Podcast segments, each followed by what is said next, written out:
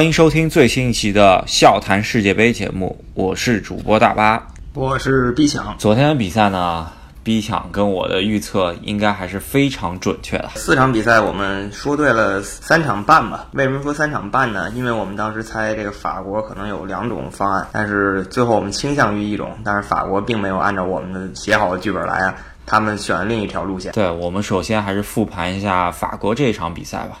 法国的话，我们也预测对了，半支队伍替补登场吧，并没有想到德尚居然让他替补如此消极的比赛。对，因为我们昨天说了，要不然就是替补呢，为了证明自己的实力，疯狂进攻，或者说打一场大比分；另一条路就是消极比赛，然后大家磨叽磨叽，把九十分钟浪费掉，握手言和。但是他们居然选择了第二条路。这一场比赛呢，出产生的零比零也是本届世界杯开幕以来第一场零比零，足以见得这届世界杯是如此的精彩。没错，而另一点就是这场比赛这个零比零真的是一场非常消极乏味的零比零。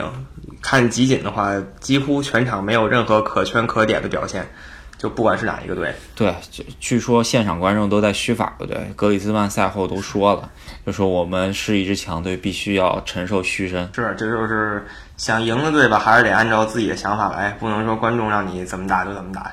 所以还是挺看好法国的，能有自己的想法，而且能完全掌控比赛。那这场零比零的这个局面呢，我们其实也需要反思一下，为什么最终没有选这样子的逻辑？我们昨天说出来了，丹麦队他们打平之后，不管澳大利亚队进多少球都无所谓的情况下，丹麦队也是无所谓想要进攻的。那法国队更是。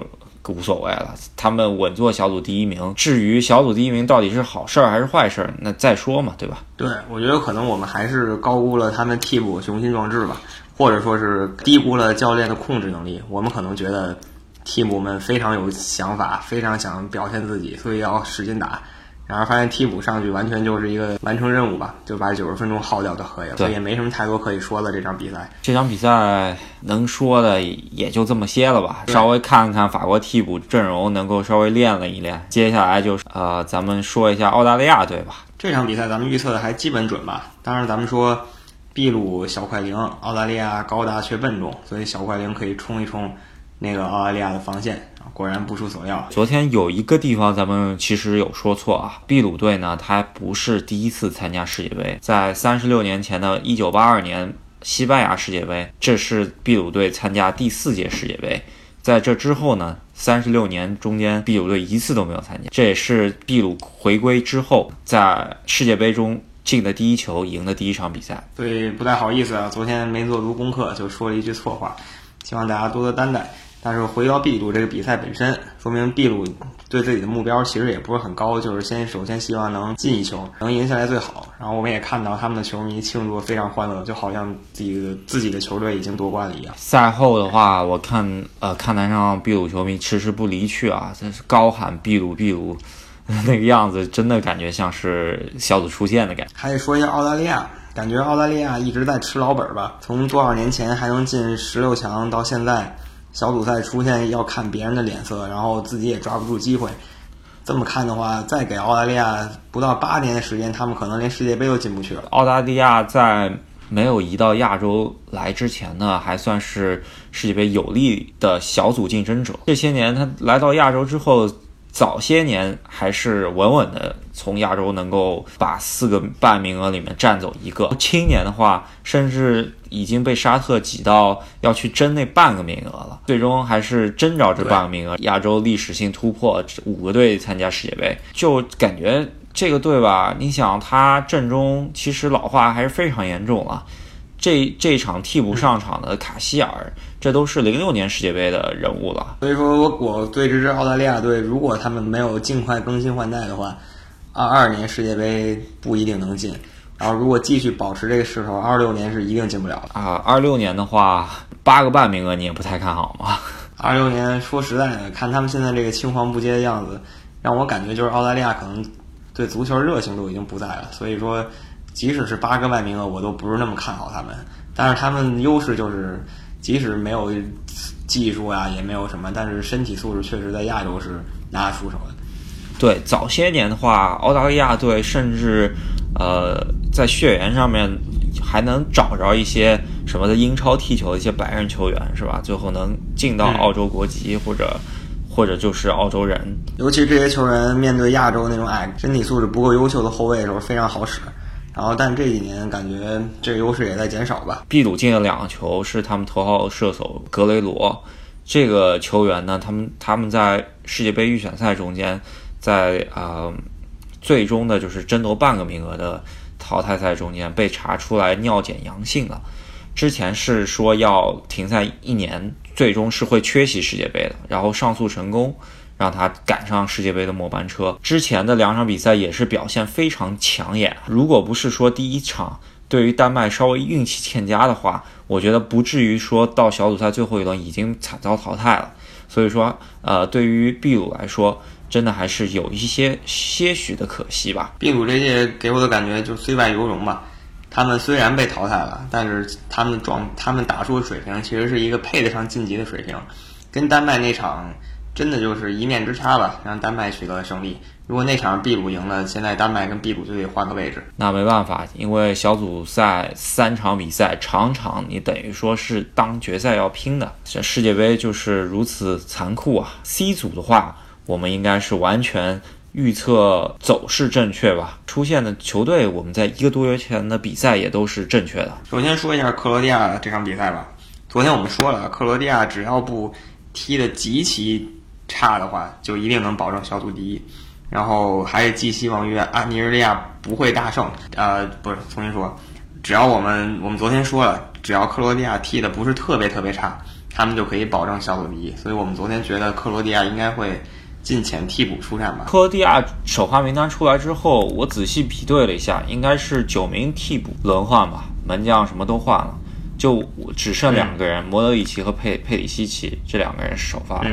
后来又换换了拉基蒂奇上来跑跑一跑，所以说这场比赛还是进前替补。然后冰岛队呢，他也主力和替补也就也就那么回事儿吧。呃，想死拼这一场比赛，能看得出来他们很积极。当他们进攻出来之后，我们能看到进攻的手段还是相相对乏力。克罗地亚替补阵容也是相当强的呀，把冰岛。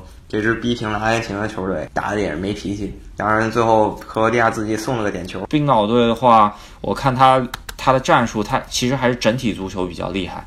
然后掉两类，冰岛球冰岛球员里面还是有一个大力手抛球的。我看昨天好几个球都还是在门前非常有威胁的。这总之这场踢完以后，我可以说非常看好这届克罗地亚，即使派出替补出战。也打得相当有水平，感觉到淘汰赛里值得期待。尤其是他们在淘汰赛第一个对手是丹麦，感觉对克罗地亚造成不了太大威胁。我比我在世界杯开赛前排的世界杯晋级名单的话，克罗地亚可是占四强里面一位的，就是不知道他们进了八强之后吧，应该能走多远。先这件事先按下不说，说一下昨天又抢进了所有媒体新闻的比赛。就是阿根廷还有尼日利亚又一次碰撞。这场比赛的话，我们昨天奶对了吧？昨天吹了一波阿根廷，说阿根廷要背水一战，可能会绝处逢生。果然啊，梅西作为世界顶级的前锋，打入了一粒精彩进球。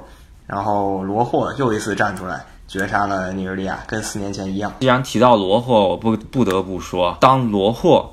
一个中后卫边路传中的情况下，他出现在点球点附近，一脚包抄进球的时候，觉得阿根廷队这已经不是一个足球战术层面上的胜利，这就是老天安排的胜利吧？是，感觉阿根廷已经彻底要放手一搏了，顾不了那么多了，中后卫冲上去射门了。那只能说迷之跑位加迷之进球，然后保送阿根廷进入十六强啊！还有一个点，你昨天也说了，会不会把这个守门员换？出所料啊！果然，守门员这次首发的是阿尔马尼，而不是卡巴列罗了。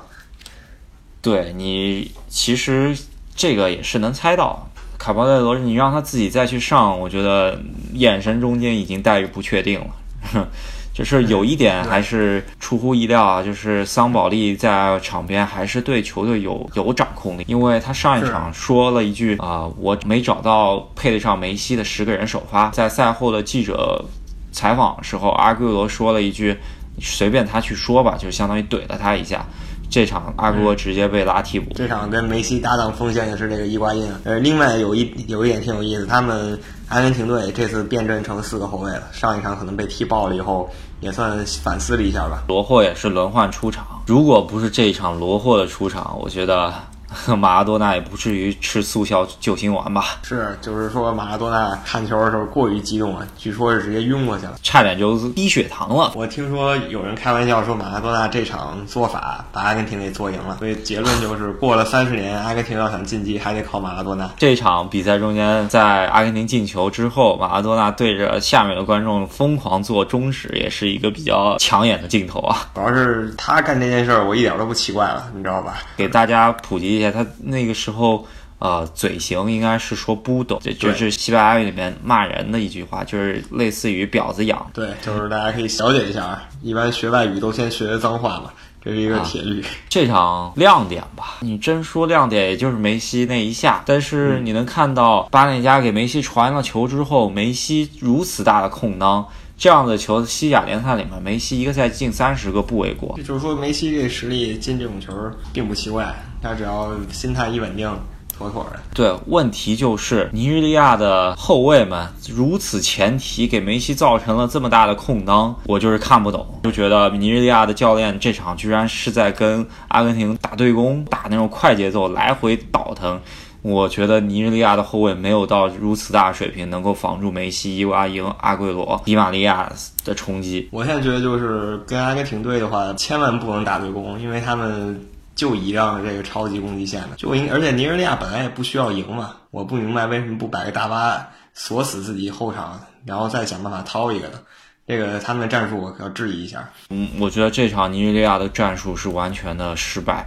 他如果是这么打，阿根廷其实还是自己的命运掌握在自己的手上，抓住机会。主要是赛前吧，尼日利亚各路不管是从民宿上来说，还有现任球员都出来说，我们要为之前四届比赛的先先烈们报仇啊！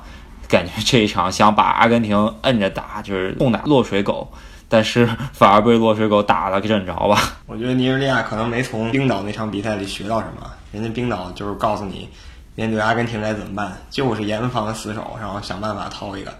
你跟阿根廷打对攻，阿根廷那几个进攻天才就怕你不出来了，你出来他就抓着机会打你。这场比赛还有一点，我们也是说着了，或者说是预料到，我们昨天不想发生的事情还是发生了。裁判 VAR 又抢了一次大家的眼球吧？我们昨天一再强调说，比赛还是要交给球员们还有教练去指挥，而不是说让裁判成为比赛主导。但是没想到。这件事儿今天又发生了，啊，嗯，个人感觉啊，就是说看这两场比赛同时进行的同时呢，大家大部分的关注度还是在这场比赛中间。另外那场冰岛的比赛呢，因为迟迟冰岛在九十分钟内一直没有进球，最后还是丢球了，一直没有赢的迹象，大家一直没有看。而这场比赛打得火热，呃，特别是六十几分钟的时候，裁判莫名其妙给了个点球。这个点球，我觉得那个土耳其裁判在欧冠里面看见过这个土耳其裁判好几次，个人不是很欣赏他的裁判水平。这场比赛相当精彩，但是。裁判又是抢太多戏，你觉得第一个点球该不该判？就是角球出来之后，马斯切拉诺拉了一把，这确实挺难判的。但是我觉得在阿根廷一比零领先的时候，他敢判这个点球，也是顶着全世界压力在坚持自己的原则了。那这个球其实说判也就判了。接下来出现的事情，大概八十几分钟，尼日利亚反扑的时候，一个长传球是罗霍在禁区内头球解围的时候，拿头自己顶了一下。顶到自己的手臂，这个手臂明显是在躯干之外。这个球在尼日利亚完成这波进攻之后，卡尔冲上去跟裁判理论，裁判也是去场边看了 VAR。这个时候，裁判在过了很久之后回到场内，看他的嘴型，应该是说这个球他不是故意手球，他觉得头球点下来之后再碰到手。这个手是他是抽不走的，他不是故意手球，没有给判。但是这个时候比赛已经中断了接近三到四分钟，整个尼日利亚反扑的势头都已经被打乱了。就是一个非常关键的事，就是有时候足球不能像篮球那样随时暂停，暂停以后有时候那个节奏真的就找不回来了。这就是一个很好的例子。然后至于这个球算不算点球呢？我真觉得他如果判了也没什么可说的吧。是的，我个人觉得昨天葡萄牙被判的那个点球跟这个点球是几乎。都是一样的情况。一个是伊朗球员点球点下来，然后撞着葡萄牙球员，这个时候葡萄牙球员离得这么近，是也是不可能把手给抽走。这跟今天的自己头球点下来点到自己手上。情况是一样，完全差就差在一个是自己点，一个是对方点。如果说昨天判了，今天也得判，说明作为人类的裁判啊，他还是有双重标准，这就是产生了不公平。是他这个双重标准，我觉得来自于两点吧。第一点是他也可能觉得马斯切拉诺那个犯规在点球上不是那么绝对，所以他想往回稍微找一找，这是其一。然后第二说稍微阴谋论一点，就是阿根廷晋级能。给足联带来更大更大的收益，比肯定比尼日利亚晋级带来收益要大很多啊！那你还是有点阴谋论的说法呗。就是当时那个裁判在当时，我觉得他承担压力是不可想象的。如果说他把这个点球又判给尼日利亚，尼日利亚两个点球扳平了阿根廷，不知道第二天早上他要遭到怎么样的唾骂呀，或者说是赞赏啊。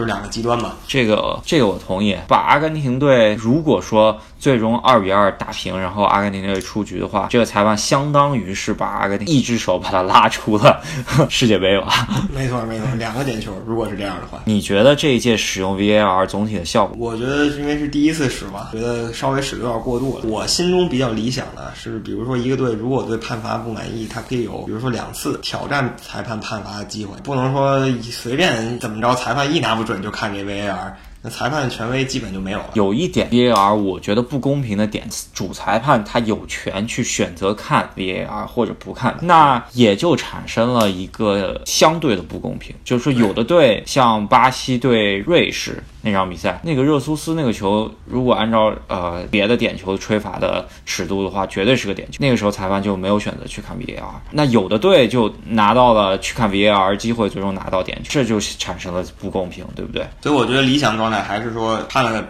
裁判，比如说我判个点球，然后某一个队不满意，他们队长可以跟裁判上诉一下，但你有一个次数，有一个上限。你不能说裁判判什么你都不满意，我觉得两次到三次已经非常多了。每半场一次，或者对，或者说是这样，把这个质疑裁判的权利应该还是应该交给球员或者教练，裁判本身也应该保留一些权威，大概是这样。呃，那我觉得其实 VAR 这个技术还是用的有些早，这个东西还没有完全成熟，甚至，嗯。这届的很多比赛的最终结果都由 VAR 直接取决了吧？我觉得现在还是小组赛，对这个影响还没那么看出来。等等到了淘汰赛的时候，这个 VAR 的力量可能会进一步加强，大家就看到它的好的一面，还有坏的一面。淘汰赛的时候，一个判罚，一个越位的看法。一个禁区内点球的判罚或者不判，者就是在中场一张红黄牌的判罚，这都是能够杀死比赛，哪能差得出一个球啊？是吧？足球，足球一个球的话，足以让一个人的职业生涯结束了。这个 VAR 非常值得商榷，而且我们也看到了这一届。几乎是到了场场点球的程度。呃，这一点我们还是要说啊，这一届真的是点球特别多，所有判罚出来的点球已经是超过上届六十四场总和了。一点是以前裁判漏判了很多，另一点就是这 VAR 确实改变了比赛的大走势吧？啊，不只是走势了，有些后卫你在有 VAR 的情况下，他在禁区内原来是愿意冒险的动作。因为裁判离得比较远，他可能会稍微动作大一点，把这球最终能截下来。他可能最后就收脚了，放过去了，然后导致最终进球，或者说是产生了任何后面连连带的效应。